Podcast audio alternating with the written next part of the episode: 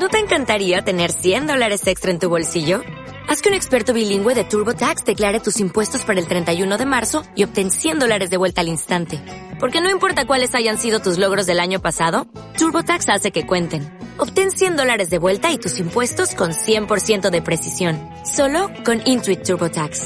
Debes declarar para el 31 de marzo. Crédito solo aplicable al costo de la presentación federal con TurboTax Full Service. Oferta sujeta a cambios o cancelación en cualquier momento.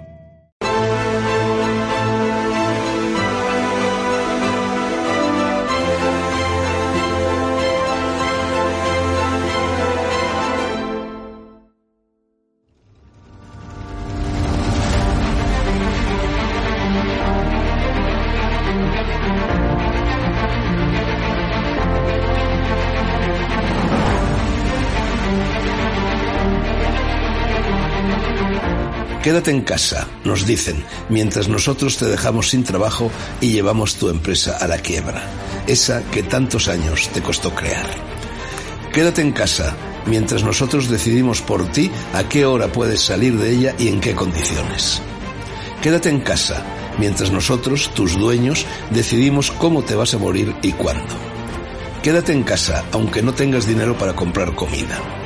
Quédate en casa, aunque a tu madre le queden pocos años de vida y te necesite.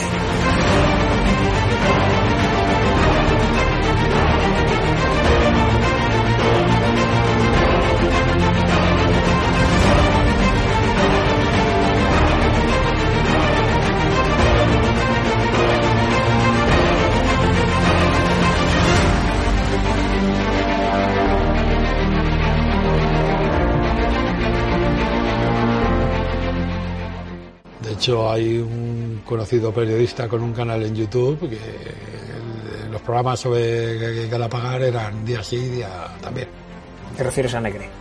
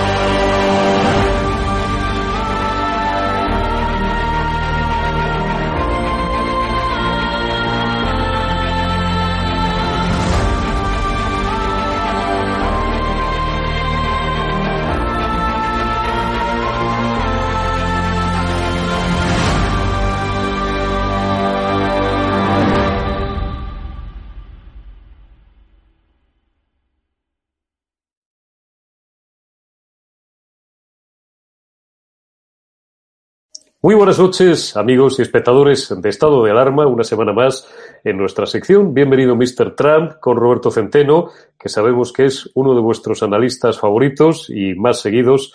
Roberto, muy buenas noches, ¿cómo estás? Muy buenas y tristes noches. Roberto, vamos a empezar a saco y sin preámbulos. Después de lo que hemos visto en los últimos días por parte de la Corte Suprema y por parte del Tribunal Supremo de los Estados Unidos, ha ganado el imperio del mal, definitivamente. Yo diría que sí, yo diría que sí, porque eh, si la Corte Suprema ha hecho lo que ha hecho con eh, las, eh, digamos, las acusaciones de 24 estados norteamericanos, pues calcúlate tú lo que va a hacer con las acusaciones de eh, cientos de testigos que han firmado declaraciones juradas, eh, con vídeos que se ve las trampas que han hecho y con lo que la última que todavía no se sabe qué ha pasado, qué va a pasar, mejor dicho, entre ho- hoy y, mañana lunes, eh, mm, del último intento de Sidney Powell. Eh, eh, lo que tengo que decir es que eh, verdaderamente yo mm, me he quedado patidifuso, absolutamente anonadado ante, no ya ante la sentencia, por llamarlo de alguna manera, contra la decisión del Tribunal Supremo, es que verdaderamente es de traca. Porque es que estos tíos se han lavado las manos como Pilatos. Es decir, en media página el, la, la, demanda de Texas a la que se han unido otros 24 estados, bueno, era una demanda amplia y muy bien fundada. ¿Sabes eh, lo que han dicho? ¿Saben ustedes, queridos amigos, lo que ha dicho el Tribunal Supremo de los Estados Unidos de América?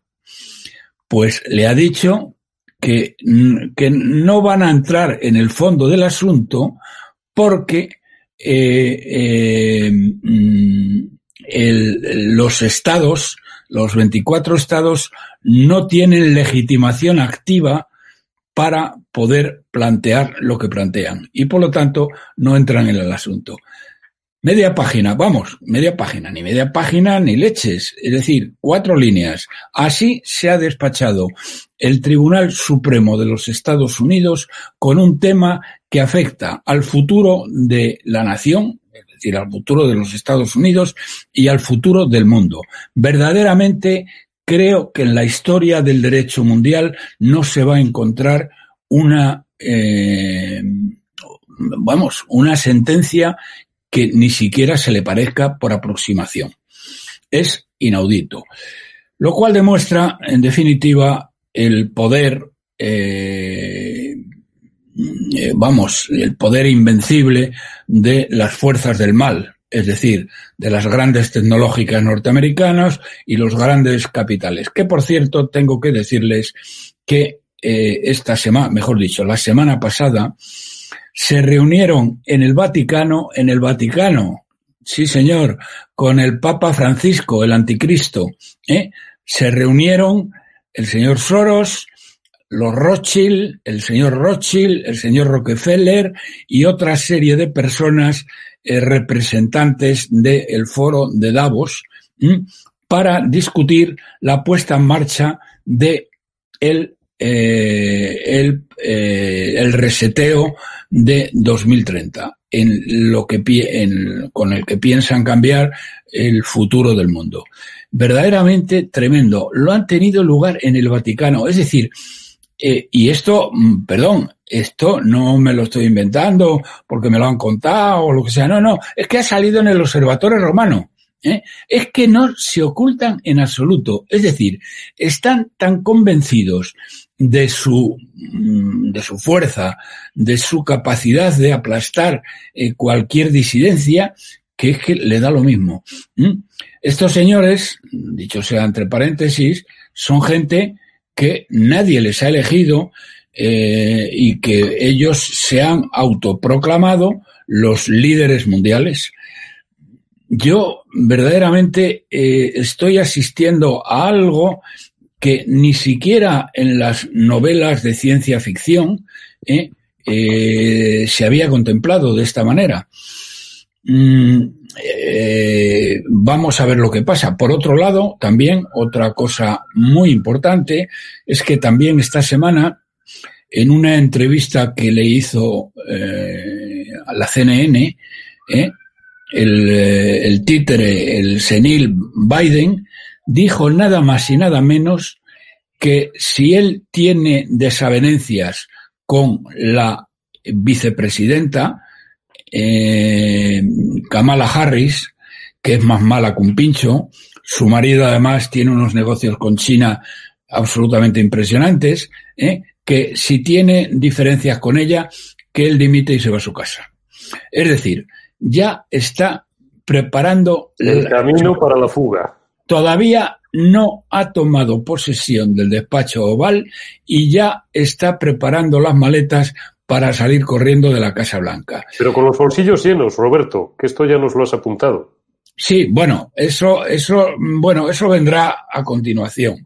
Eh, de momento, él va a tratar de aguantar en la Casa Blanca el tiempo suficiente, que no va a ser mucho, para eh, eh, que no condenen a su hijo eh, ni a su hermano, que están los dos procesados por eh, una serie de delitos gravísimos de robo, de chantaje, eh, de apropiación indebida y de todo lo que ustedes quieran. Bueno, pues como los están, los, vamos, están acusados ahora mismo y, y entonces se va a quedar el tiempo necesario para eh, para, digamos, poderles eh, quitar toda la, vamos, poderles sacar eh, indemnes del tema, cosa nada difícil, si ha conseguido lo que ha conseguido, bueno, no él, él porque es, él es un pobre hombre, eh, un pobre desgraciado que en 45 años de desempeño político no hizo jamás nada y ahora, bueno, está totalmente senil y se le va la cabeza, no, eh, a veces no sabe cuál de sus manos es la derecha ni cuál es la izquierda. Eh, y esto no es una exageración, es que es así. Entonces ya ha anunciado su próxima renuncia a favor de Kamala Harris, que eh, está apoyada de una manera total, absoluta y directa por Soros y todo el imperio del mal. Es decir, todos los, eh, los líderes de las grandes tecnológicas norteamericanas, de Microsoft, Bill Gates, de Google, eh, de, Facebook, de Amazon, y bueno, y de Tesla no estoy muy seguro, pero bueno. Elon Musk, que, que está ya un poco más en Marte, ¿no? Que, que en la Tierra. Él está pensando más bien en Marte y en los viajes espaciales. Hmm. Bueno, hay que reconocer, hay que reconocer, eh, con independencia de que esté o no esté o deje de estar, sí. que es un hombre verdaderamente admirable. A mí me parece fascinante su biografía. ¿eh? Fascinante, ¿eh? porque es que ha tenido una visión mmm, absolutamente increíble de lo que es el salto eh, de la humanidad hacia, hacia una nueva eh, no solo una nueva era. No, una nueva era, sí. No, no solo el coche eléctrico, que ya es en sí la pera, porque claro, los Tesla son unos coches eléctricos que nada tienen que ver con los coches eléctricos que fabrican ahora mismo en Alemania o en algún sitio de por ahí, porque Correcto. tienen tienen una autonomía doble eh, que ellos, porque eh, tienen autonomía para 600, 700 kilómetros frente a 300 máximos que tienen los coches mejores que hacen en Alemania. Por cierto, está terminando una, una, una megafactoría eh, al norte de Berlín. Es decir, él, aparte de las factorías en Estados Unidos, ha montado una en Shanghái que funciona de maravilla y está a punto de terminar otra en eh, Alemania al norte de Berlín. Pero ha dedicado una parte muy importante a, a, a una nueva era. Por ejemplo, eh, una empresa que tiene que se llama eh, Solar City, me parece que ese es el nombre definitivo que le dieron. Bueno, esos son unas casas ¿eh? que son autónomas en cuanto a la energía. Es decir, eh, funcionan por energía solar y luego tienen, para cuando no hay sol, tienen un acumulador eh, Tesla también, que es como una batería del coche, pero muy grande, como si fuera un frigorífico. ¿eh? Y entonces ese, durante las olas de sol, se cargan, bueno, se utiliza la electricidad necesaria y luego por la noche eh, se carga la batería y con la batería pueden eh, seguir funcionando. Eh, además, no se nota nada porque son las mismas tejas, que son una especie de tejas, el techado de, de una especie de pizarra, da, la, da el aspecto, mm, de, no es así, pero da el aspecto de una pizarra negra, ¿eh? y la casa es preciosa y tal. Y luego ya el colmo de los colmos, ¿eh? Que está, mm, bueno, el, el Virgin Galactic, ¿eh? de la que soy un modesto accionista, ¿eh? el Virgin Galactic, eh, esto, bueno, quiere llevar hombres a la Luna y quiere llevar hombres a Marte. Y, bueno, perdón, primero quiere dar paseos espaciales, cosa que está a punto ya, porque ya los mm, se han hecho muchas pruebas y eh, creo que no sé cuánto tiempo tardarán, pero van a poder dar paseos espaciales a la gente que esté dispuesta a pagarlo. Oye, no me puedo resistir a preguntar, yo intento pensar siempre, igual que cuando escribimos en nuestros lectores, en nuestros radioescuchas, cuando hacemos radio, o en nuestros espectadores, en el caso de estado de alarma o cualquier otra cadena por las que hemos pasado. Y entonces, yo si fuera espectador de estado de alarma, ahora me preguntaría, a raíz de esto que está diciendo Roberto Centeno, que además es interesantísimo, es apasionante, no es el futuro, ya el presente, ¿cuánto puede costar un paseo a la Luna, por un lado, hacer una estimación muy genérica. Evidentemente está al alcance a lo mejor de un 0,01% de los mortales. Pero ¿y cuántas décadas puede tardar esto en ser más o menos asequible para un número suficiente de mortales? Vamos, vamos a ver. Eh, yo creo haber leído que un viaje a la Luna, bueno, previamente, previamente a los viajes a la Luna, los viajes espaciales, yo creo que en un horizonte de un año o menos, eh, porque luego, eh, claro, naturalmente, como es de sentido común, eh, Elon Musk está sacando dinero de todo. Y entonces ahora mismo ha empezado por un tema que le da bastante dinero, pero que no eh, incluye viajes espaciales, que es el mandar objetos al espacio, es decir, satélites al espacio. Eso es. Entonces, cualquier persona o cualquier eh, que quiera poner su propio satélite en el espacio, eh, pues eh, estos tíos se lo hacen. Cosa que eh, hasta ahora solamente lo han hecho los gobiernos, es decir, la NASA en Estados Unidos y la Unión Soviética y China, que pueden hacerlo, India tal vez, pero... pero mm, ni franceses ni alemanes, corrígeme si me equivoco.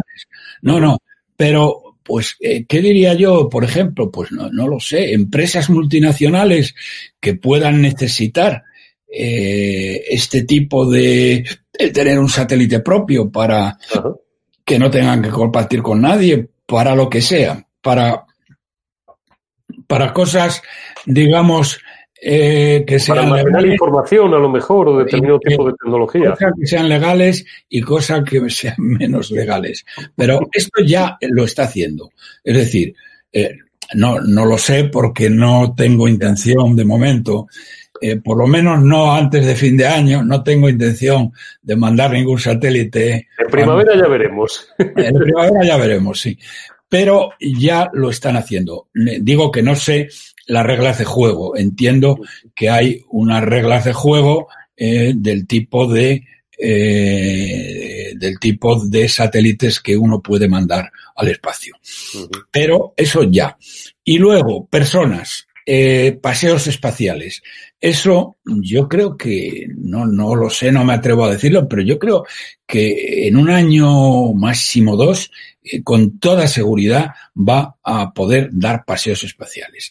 Luego Imagínate, viene... Roberto, que a ti y a mí se nos cae ahora mismo, perdóname, un millón de dólares del bolsillo, ¿no? Que lo tenemos aquí suelto en un cajón, que no nos acordábamos, dices, uy, dice, tengo aquí un millón de dólares. ¿Con ese dinero podríamos darnos un paseo espacial en un par de años, por ejemplo? No, con casi seguridad. Yo creo que cuesta menos eso. El paseo bueno. espacial cuesta ah, bueno, menos.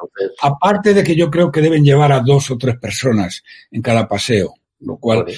eh, el viaje a la luna yo recuerdo haber leído, pero claro, esto puede haber cambiado, que costaba aproximadamente un millón de dólares.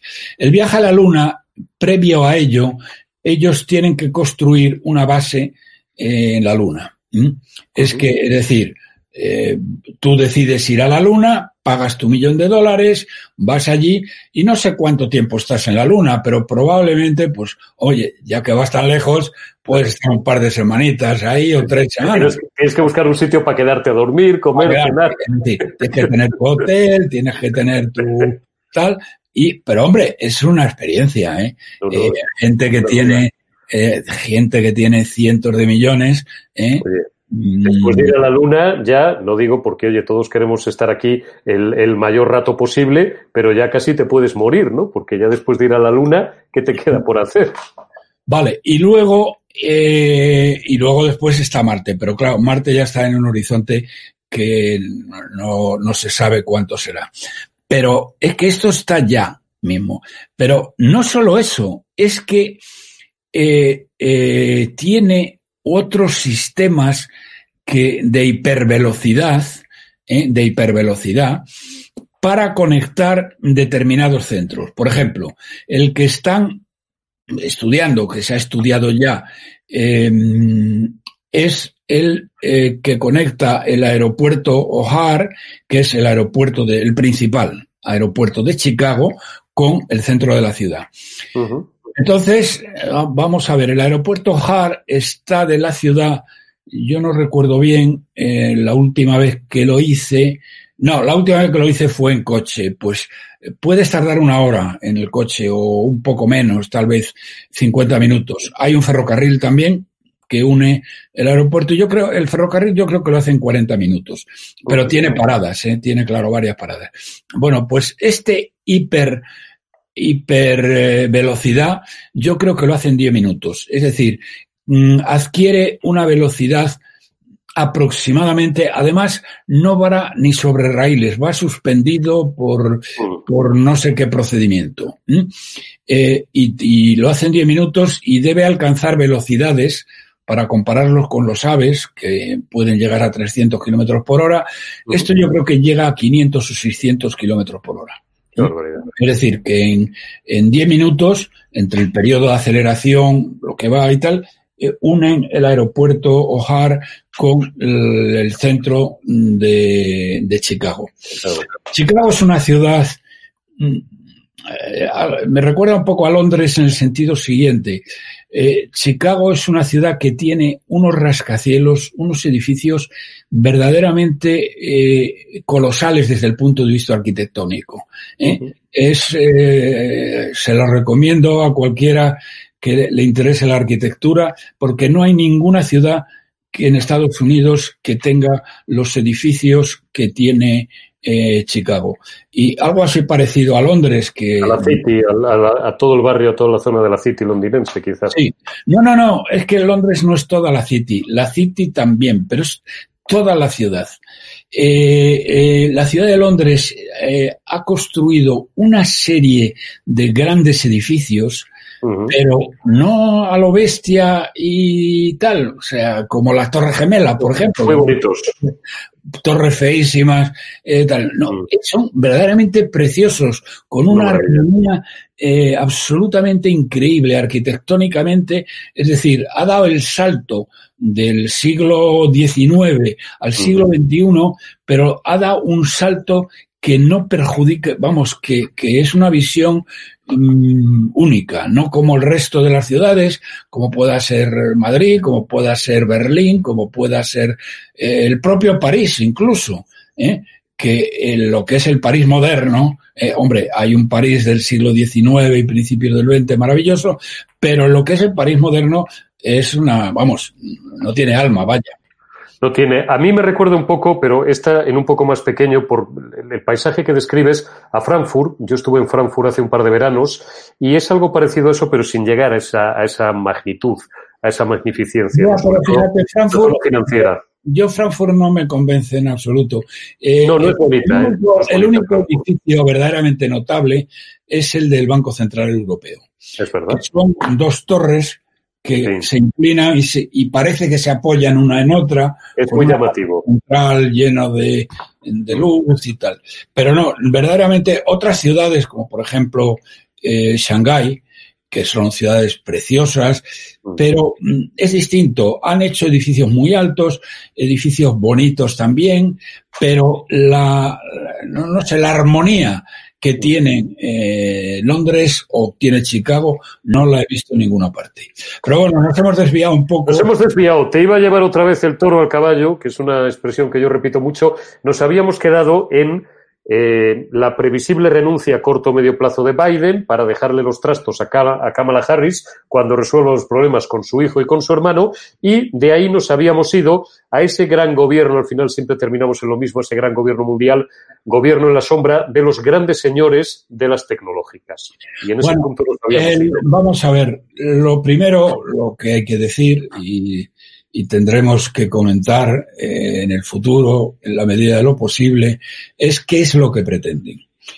Vamos a ver, eh, es, lo que pretenden es asombroso. Mm, eh, pretenden, primero, hacer un gobierno mundial. No especifican quiénes van a estar al, al, frente de ese gobierno, pero hablan de un gobierno de 17 personas barra naciones, que son las que van a dirigir el mundo. Luego, eh, señoras y señores, quieren desplazar mil millones, mil millones de inmigrantes que iban a entrar en Europa e iban a entrar en Estados Unidos y Canadá. ¿eh? Mil millones de personas, con lo cual cambiarían radicalmente las costumbres, la religión, eh, el modo de cultura y hasta, hasta el idioma, las, las variantes idiomáticas, todo. Cambiarían todo, mil millones, ¿eh? mil millones. Eh, lo siguiente es que iba a desaparecer el dinero, es decir, a través de impuestos, sanciones, etcétera, iban a eh, apoderarse de todo el dinero y todos los bienes eh, que tengan las familias a día de hoy. Eh, Supresión de la propiedad privada radical. Sí, totalmente. Y la gente, los bienes que poseyera dentro de este Estado nuevo, serían alquilados. Según ellos, seríamos mucho más felices porque lo que tendríamos sería alquilado, pero eh, bueno, todos estaríamos más o menos por igual. Eh, eh, habría unas diferencias de clases sociales menores, excepto naturalmente los que mandan, que esos estarían en la estratosfera. No es que fueran más ricos, estarían auténticamente en la estratosfera. Mm, vamos a ver, ¿qué más cosas? bueno, yo creo que esas son ya las principales, pero dense ustedes cuenta que, en qué mundo eh, eh, dejaríamos a nuestros hijos.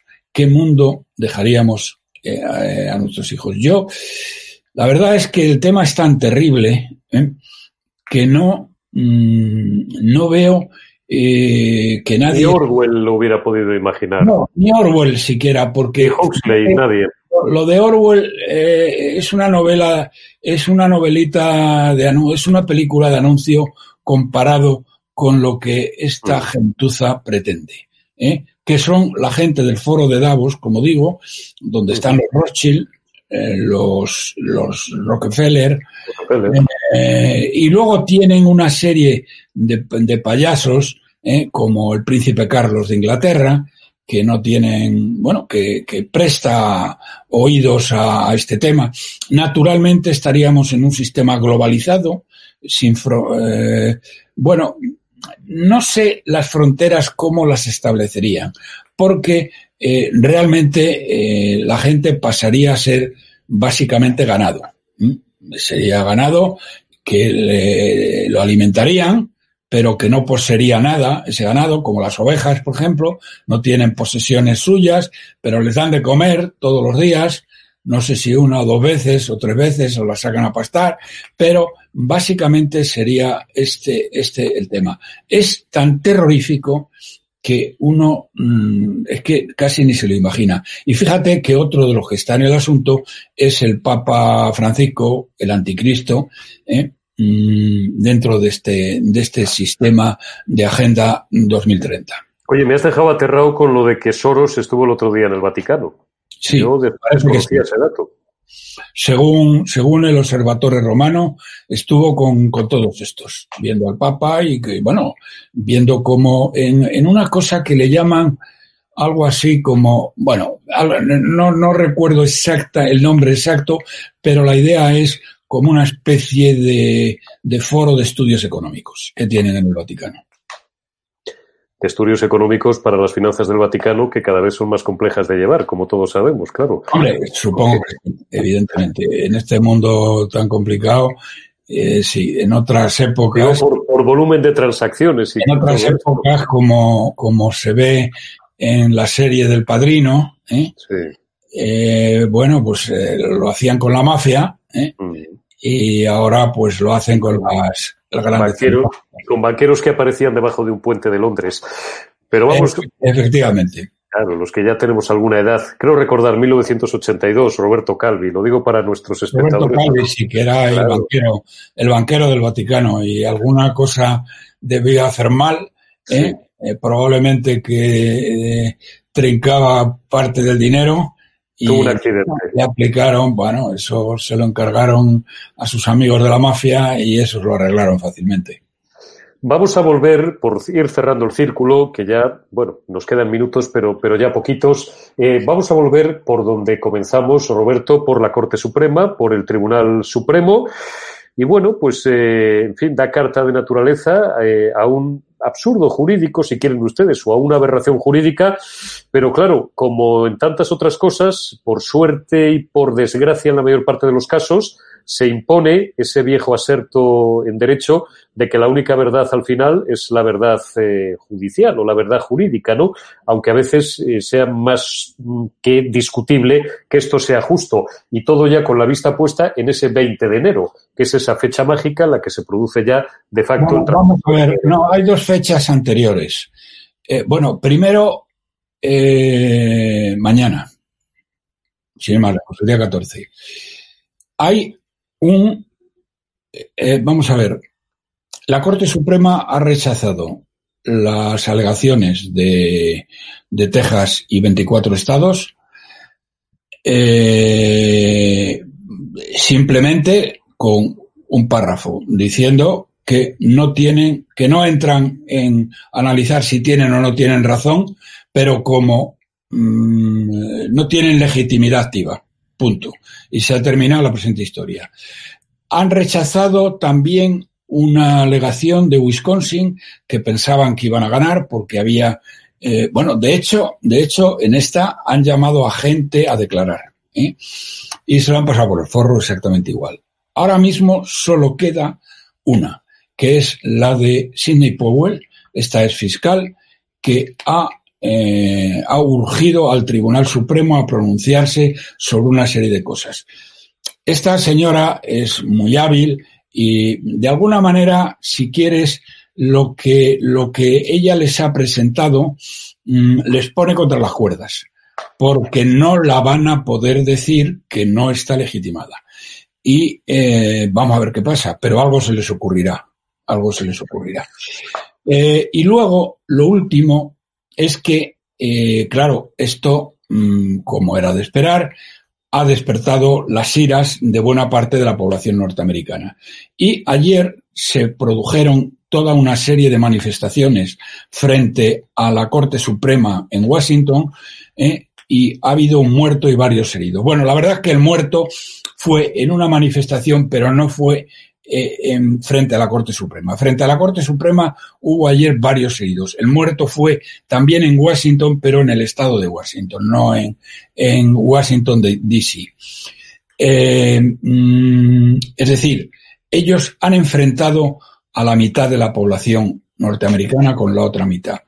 ¿Y cómo van a ¿Cómo cerrar va? esas brechas abiertas? ¿Cómo va a producirse esto en el futuro? ¿Se va a diluir? ¿No se va a diluir? ¿Qué va a hacer Trump? Eh, pero todo mm, el tema de Sidney Powell lo tiene que, que le tienen que solventar mañana, porque ella ha dicho, eh, lo que ella ha pedido es que mientras no le contesten a ella, que no pueden dar por válidos los resultados electorales de los cuatro estados que están en liza. ¿eh? Bien, entonces no sé lo que pasa ahí. Eso es un, un, un momento clave. Y el otro es el 6 de enero, ¿eh? antes de que se produzca el, El traspaso. el- sí. No, el traspaso se produce el 20, pero el 20 de 6 de enero mm, eh, tienen que quedar las cosas ya totalmente hechas, centradas y clarificadas. Sí. Tampoco sé qué es lo que va a hacer Trump, suponiendo que pueda hacer algo, que ya no lo sé, porque si le han traicionado sus amigos del Supremo, yo no veo qué es lo que puede hacer. Poco. Fíjate que hemos hablado tú y yo durante las últimas semanas en esta misma sección, Roberto, de que el Supremo, si el asunto llegaba como ha llegado y como era previsible al Supremo, pues ese era un poco un terreno de juego eh, favorable a, a Donald Trump, como se decía antes, eh, casero, jugar en casa, ¿no? Para los equipos que jugaban en su estadio, pero le ha fallado hasta el Supremo. A Trump Totalmente. no le queda nada ya. Totalmente. Bueno, no le queda nada, no, le queda... El... Powell, como bien dices. Y... Bueno, ah, tengo que decir una cosa antes de terminar, perdóname. Eh, eh, la verdad es que el, estamos tan metidos en, en las elecciones que no eh, somos capaces de echar una vista al pasado. El otro día el Wall Street Journal incluso decía, hablaba del legado, el legado de Trump. El legado de Trump es el mayor legado que ha dejado un presidente de los Estados Unidos, no sé, en 100 años. ¿eh? Mercado de trabajo, por una, ejemplo. Una, una economía floreciente, un mercado de trabajo como no se conocía desde nunca, uh-huh. ha acabado con todas las guerras que habían empezado los Bush, los Clinton los y, Obama. El, y, el, Nobel de la Paz Obama. ¿eh? Ha acabado con todas las guerras, cosa que ahora se va a terminar porque el, eh, el complejo militar industrial que llamaba Eisenhower eh, está muy cabreado con Trump. ¿eh? Claro, porque y, no les ha dado negocio y, eh, y Kamala Harris, porque no este, este payaso, eh, que está ya para pa los restos, eh, va a declarar suficientes guerras para que el complejo militar industrial esté feliz y contento. Pero en el tema de política exterior ha pacificado completamente Oriente Medio. De tener primero un es que se nos ha olvidado ya el ISIS, que era, aquello sí que era el imperio del terror, era algo magnífico. Bueno, pues han acabado con ello. Los rusos han ayudado mucho. ¿eh? Han ayudado, han ayudado, es verdad. Pero quien se carga al, al líder y a sus hijos eh, fueron las fuerzas especiales a las órdenes de Trump. Y de paso, reordenando un poco, es dentro de lo que es posible, que es poco, ese caos llamado Siria, no, el, bueno, en Siria realmente, bueno, quien, ahora quien manda allí, por decirlo de alguna manera, entre comillas, es Putin. ¿eh? Totalmente. Y, pero, pero el tema ha quedado suficientemente clarificado. Y ahora lo que ha conseguido con Israel para aislar a Irán, eh, de que ha conseguido el reconocimiento de Emiratos Árabes Unidos, de Bahrein, de Sudán y ahora el de Marruecos. Eh, verdaderamente los judíos eh, no sé qué estarán diciendo, porque los judíos son demócratas y han votado demócratas, pero probablemente lo van a tener muy difícil para maldecir a Trump, porque más de lo que Trump ha hecho por ellos no lo ha hecho nadie. Y esto tiene una segunda derivada, y terminamos, mmm, relativa a España, uh -huh. que ha demostrado la enorme, eh, enorme no inoperancia e inexistencia de nuestro país. El no ser nada. No existimos. No somos nada, no existimos. Tenemos un presidente de gobierno que el único aliado que tiene es el señor Maduro, una ministra de Asuntos Exteriores que no conoce ni su padre, que es una analfabeta, que no sabe dónde tiene la mano derecha, que dentro de los desastrosos ministros de exteriores que ha habido en la transición, que si los comparas con los ministros que hubo en el denostado franquismo, no les llega ni a la suela del zapato, porque sí. hay que ver qué ministros, qué chusma de ministros ha habido en la transición. Tú que eres un clásico, el, recuerda Castilla, por ejemplo. Y Margallo, compara a Margallo con Castilla. ¿eh? Con Ullar, eh, bueno, con, con, todos los que hubo entonces. Es que no hay por dónde cogerlos. Y esta tía bueno, es la Ramón, Ramón, Serrano Súñer, aunque, aunque bueno, durara, no, muy, ah, bueno, claro. muy, poco, claro. Ramón Serrano Súñer, ¿cómo vas a comparar tú a Margallo con Ramón Serrano Súñer? Es que verdaderamente, es verdad, se me había olvidado, pero Serrano Súñer, bueno, es que era un gigante al lado de estos enanillos de mierda, ¿eh? porque son unos enanillos de mierda. El, el, este imbécil de, Margallo decía en una ocasión que tuvo una pelea con él muy gordo eh, en, la antena 3. Va el tío y dice: Sí, nos hemos, en el PP, nos hemos pasado en esto de la, de, eh, digamos, de la austeridad. ¿eh? Nos hemos pasado siete pueblos, dice este imbécil. Cuando el miserable, el canalla, el traidor de Rajoy, que es el culpable de todos los males que nos aquejan ahora, ¿eh? nos había endeudado en 650 mil millones de euros, Margallo, 650 mil millones de euros que ha arruinado la vida de nuestros hijos y de nuestros nietos durante los próximos 50 años. Y nos habíamos pasado austeridad. Bueno, verdaderamente. pero este fue el que nos puso en el 100% sobre el PIB de deuda, que no lo olvidemos. Efectivamente. Nivel que no habíamos tocado con Zapatero. Fíjate, fíjate eh, esta, esta individua es que, es que parece de verdad que ha, ha salido de una escombrera. Bueno, como todos los ministros, ¿eh? dichos entre paréntesis, de este gobierno social comunista tercermundista. Fíjate que teníamos una bueno, que, este golpe, que se ha suspendido. supone un golpe brutal para España. ¿Por qué, señoras y señores?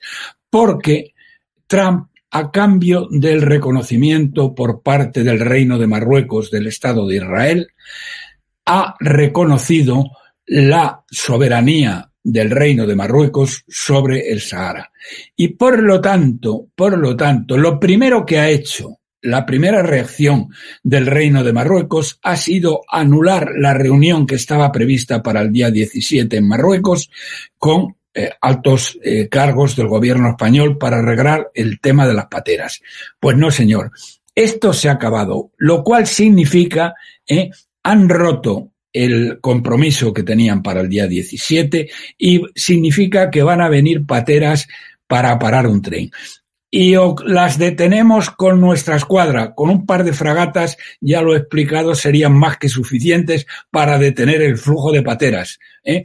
Porque las fragatas llevan radares que pueden, que detectan las, mm, las pateras a 100 kilómetros de distancia. ¿eh? Pueden ir, abordar las pateras, coger al patrón y al ayudante del patrón, subirlo a la fragata, coger un par de militares y meterlos en la patera y llevar la patera hacia las costas desde donde salió. Y de ahí los militares españoles los recoge una Zodiac que puede, con un par de motores que puede hacer 50 millas, 50 kilómetros por hora y volver otra vez a la fragata.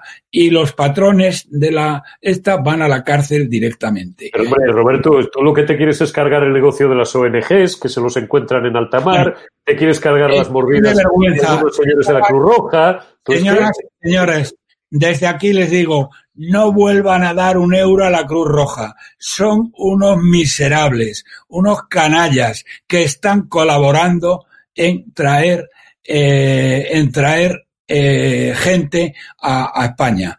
Saben ustedes, y ya termino, ¿eh? Porque hay otro tío que es más canalla, más miserable, más rastrero que nadie, que es Escribá, el ministro de la Seguridad Social, que tiene la desvergüenza, la miseria moral ¿eh?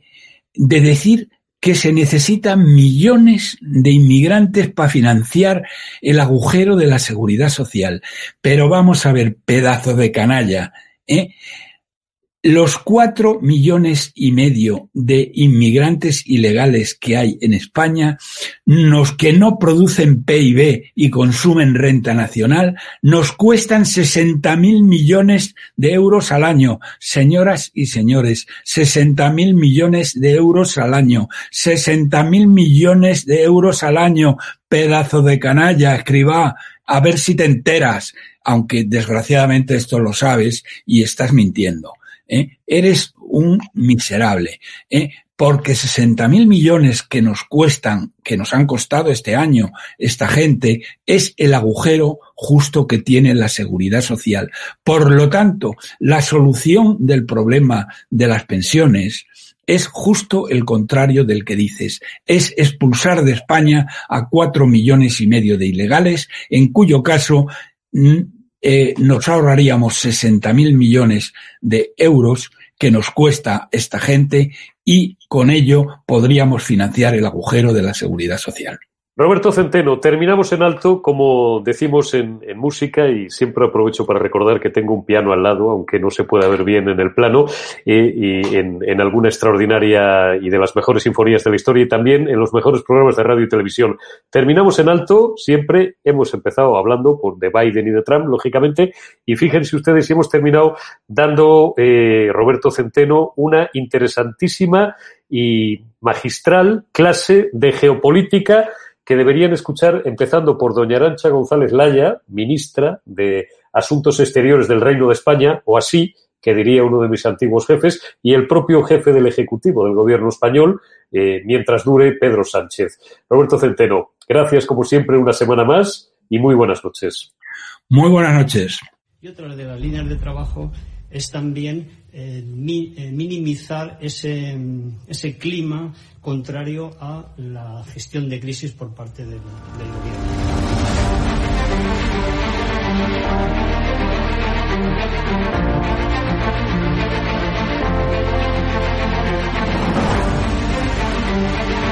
van a garantizar, inmediato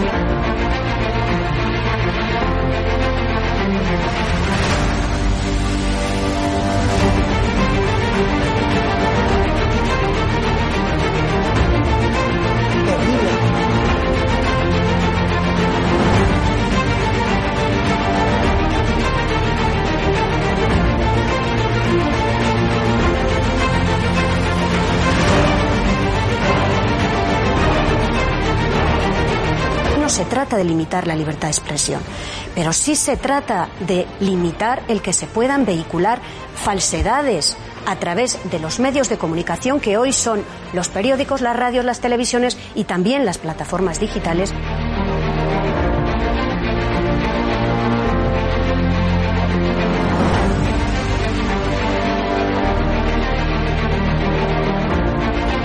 Cuando los comunistas han tenido éxito en momentos de excepcionalidad momentos de crisis.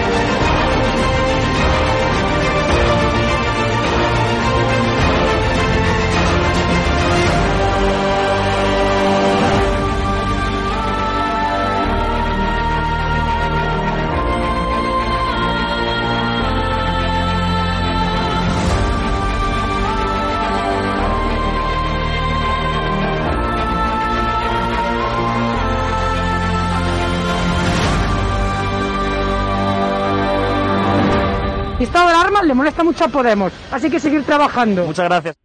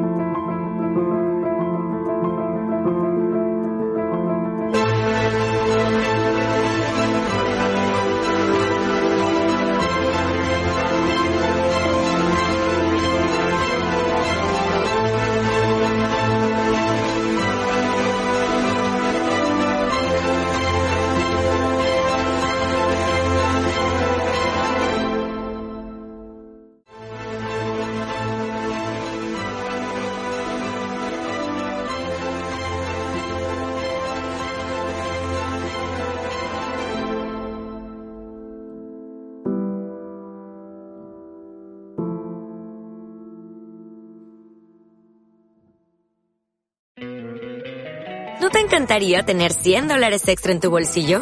Haz que un experto bilingüe de TurboTax declare tus impuestos para el 31 de marzo y obtén 100 dólares de vuelta al instante. Porque no importa cuáles hayan sido tus logros del año pasado, TurboTax hace que cuenten. Obtén 100 dólares de vuelta y tus impuestos con 100% de precisión. Solo con Intuit TurboTax. Debes declarar para el 31 de marzo. Crédito solo aplicable al costo de la presentación federal con TurboTax Full Service. Oferta sujeta a cambios o cancelación en cualquier momento.